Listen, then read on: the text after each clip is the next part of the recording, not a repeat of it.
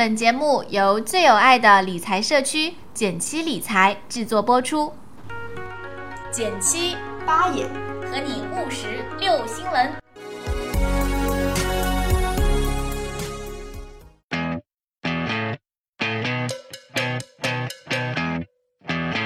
大家好，我是减七。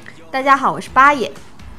最近呢，咱们一直在推广我们的极简投资组合，是的，就是大家其实呢可以考虑买一些被动式的投资产品，嗯。就是一些指数，嗯，然后做一些配置，呃，国内大型公司股票，国内小型公司股票，还有债类，还有国外的股票，是的。这，几个就组成了一个特别简单的投资组合。嗯，这时候就有人问了，为什么你们要把投资做得这么简单？是因为我觉得大部分人其实并没有投资天赋，嗯。投资其实是一件很讲求。怎么说呢？就是叫老天给饭吃，就跟 演员一样。是的，大家还不要不服，今天我们就要来聊的就是你有没有投资天赋呢？那么到底什么叫做天赋呢？很多时候我们还是不信邪，觉得自己还是有那个天赋的。对，但其实生理的特征呢，很容易遗传，对吧？身高啊，对你的五官呐、肤色啊，啊，肤色一定会遗传。嗯，那么，呃，投资天赋，它是不是受到这个什么富二代、官二代就更会投资呢？嗯呃或者说这个文化资本、财富、社会资源，这都是后天的影响。但我们很少提到说这些差二代在基因里面有没有一些就是传说中叫做投资天赋的东西被带到了他们身上，就是有没有古二代？有一句话很多人都听过，富不过三代。有一种感觉就是这种基因是很难被遗传的。嗯，我觉得就是由由富转穷易，由穷转富反而不难，因为他就有有网友就在感叹嘛，他说。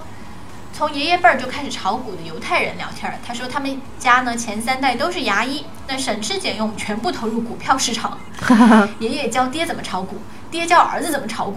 现在呢，这个犹太人住着迈阿密的豪宅，然后仍然省吃俭用，有游艇，有豪宅。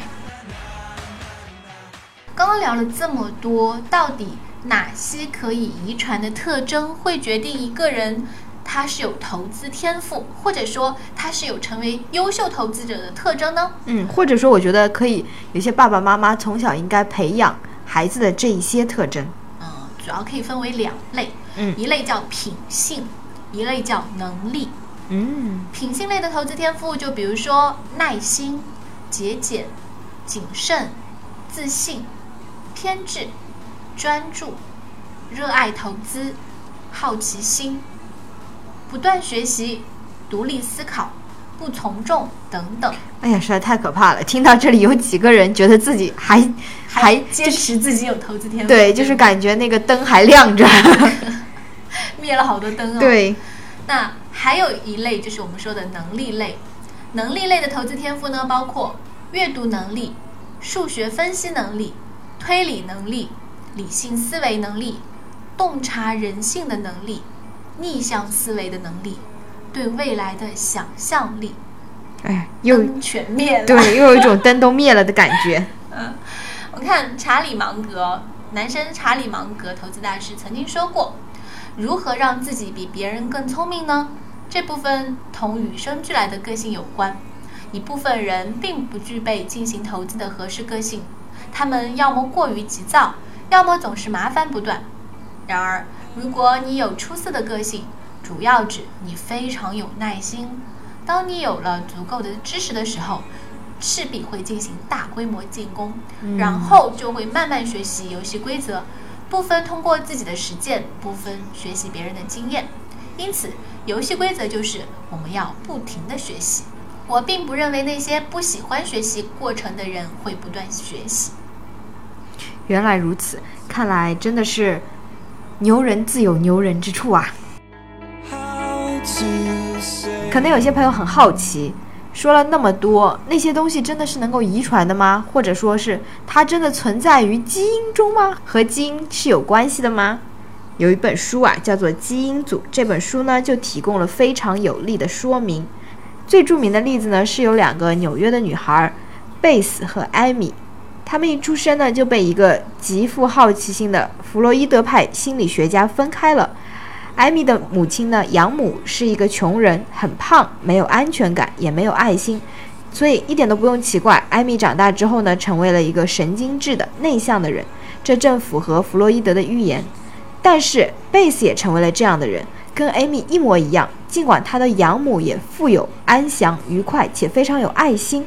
二十年之后呢，当贝斯和艾米重新相见的时候，他们俩的性格几乎是一样的，差别非常小。虽然他们俩生长的环境是有天差地别的，所以说有的时候叫什么不可不信。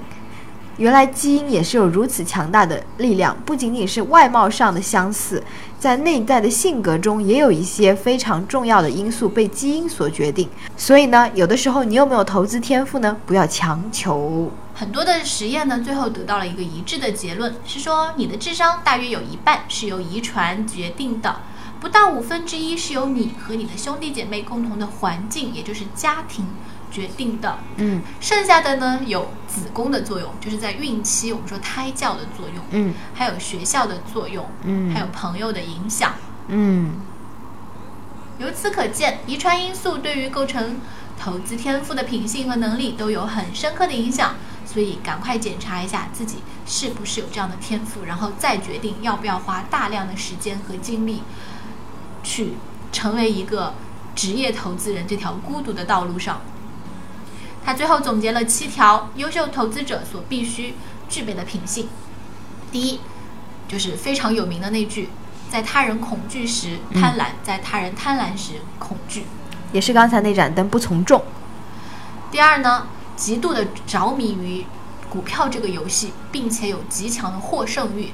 哇，对我看到，因为有很多小伙伴是因为觉得牛市来了，强迫自己去学股票。嗯，事实上，我认为这样子成功的概率会很低。嗯，第三，从过去所犯的错误中吸取教训的强烈意愿，就是你一定要学会总结，学会反思。反思。这个，我觉得不管是不是做投资吧，都应该要培养自己这样的习惯。第四呢，是基于常识与生俱来的风险嗅觉。哦我们说金融呢，非常非常重要的就是风控。嗯嗯，其实很多人说我在买一只股票的时候，我就已经决定它一定会赚钱了，嗯，是的。就是我们经常会提到的安全边际的问题。嗯，第五点呢，是对于他们自己的想法怀有一种绝对的信心，即使面对批评的时候，他还能坚持自己的意见。我是宇宙的中心。对，真理坚持在少数人的手中，有的时候就是这样子。第六点呢，是他的左右脑都非常好用，不仅仅是开动常用的左脑，他的右脑也非常发达。第七点是非常重要的，在投资的过程中，在大起大落之间，丝毫不改变投资思路的能力。前面有一次我也说过，很多人呢买入和卖出的原因都是不一样的。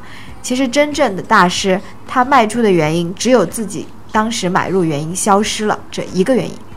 嗯，这是也最近在在聊的一个话题哦，就是不要去寻找最好的、最优的投资策略或者说投资组合，而是一旦制定下来就坚定不移的跟他死磕。嗯然后刚刚我们提到说要开动左右脑，用左脑其实反而是容易开动的，因为我们平时说话呀、算术啊都在用左脑，对，但右脑呢是一个创造力的，呃，这个半脑。嗯有一本书叫做《像艺术家一样思考》，如果你想开发你的右脑的话，不妨买来看看，会增强你的创造力哦。对，好啦，那我们今天聊到这里，下期节目再见，拜拜。拜拜。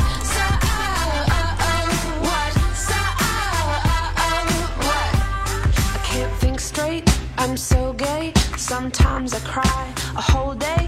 I care a lot, use an analog clock and never know